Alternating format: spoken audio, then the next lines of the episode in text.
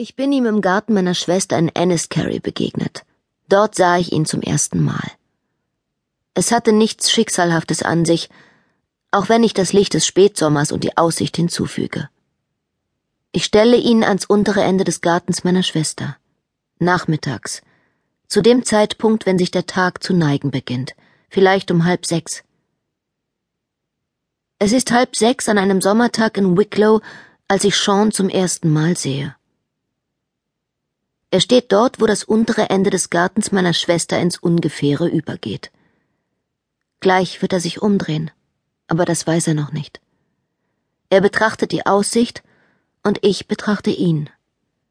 Die Sonne hängt tief und wunderhübsch am Himmel.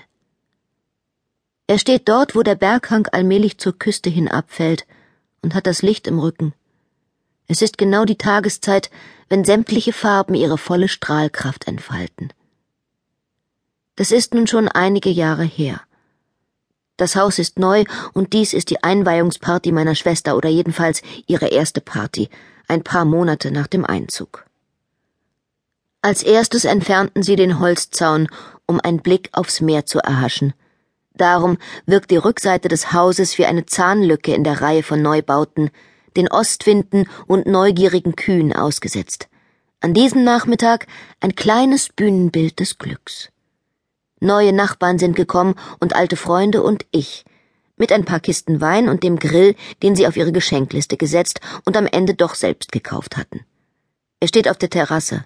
Ein grünes Ding mit einem schwenkbaren Kübel als Deckel. Mein Schwager Shay, ich glaube, er trägt sogar eine Schürze, fuchtelt mit einer hölzernen Zange über Lammsteaks und Hühnerschenkeln und ploppt mit der freien in die Luft gereckten Hand Dosenbier auf. Fiona erwartet von mir, dass ich ihr helfe, weil ich ihre Schwester bin. Sie kommt mit einem Arm voll Teller an mir vorbei und wirft mir einen finsteren Blick zu. Dann fällt ihr ein, dass ich Gast bin, und sie bietet mir ein Chardonnay an. Ja, sag ich, ja, danke, liebend gern. Und wir unterhalten uns wie Erwachsene.